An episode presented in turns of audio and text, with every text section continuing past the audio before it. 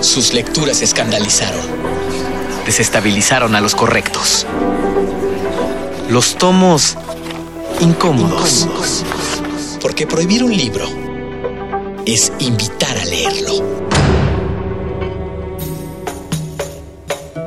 En un pasillo de mármol, alejado del sol y la intemperie, se encuentra un anaquel. Dentro yace uno de los primeros vestigios de la literatura occidental. La épica, por excelencia. La historia es un poco confusa.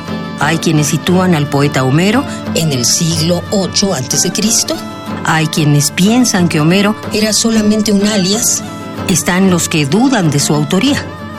Lo cierto es que años de investigación, Le atribuyen a Homero la autoría de la Odisea. Un poema épico de 24 cantos que describe el regreso de un guerrero que estuvo Una década en la guerra de Troya. La lucha por recordar lo perdido, la pasión y la discordia se dan cita en uno de los textos más editados de la historia y que curiosamente, Fue censurado por el filósofo Platón, por considerarlo inapropiado para las jóvenes mentes.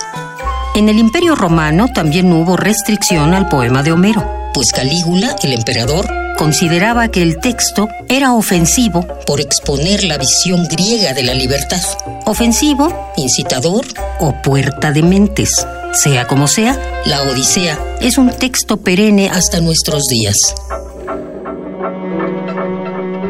Sus lecturas escandalizaron. Desestabilizaron a los correctos.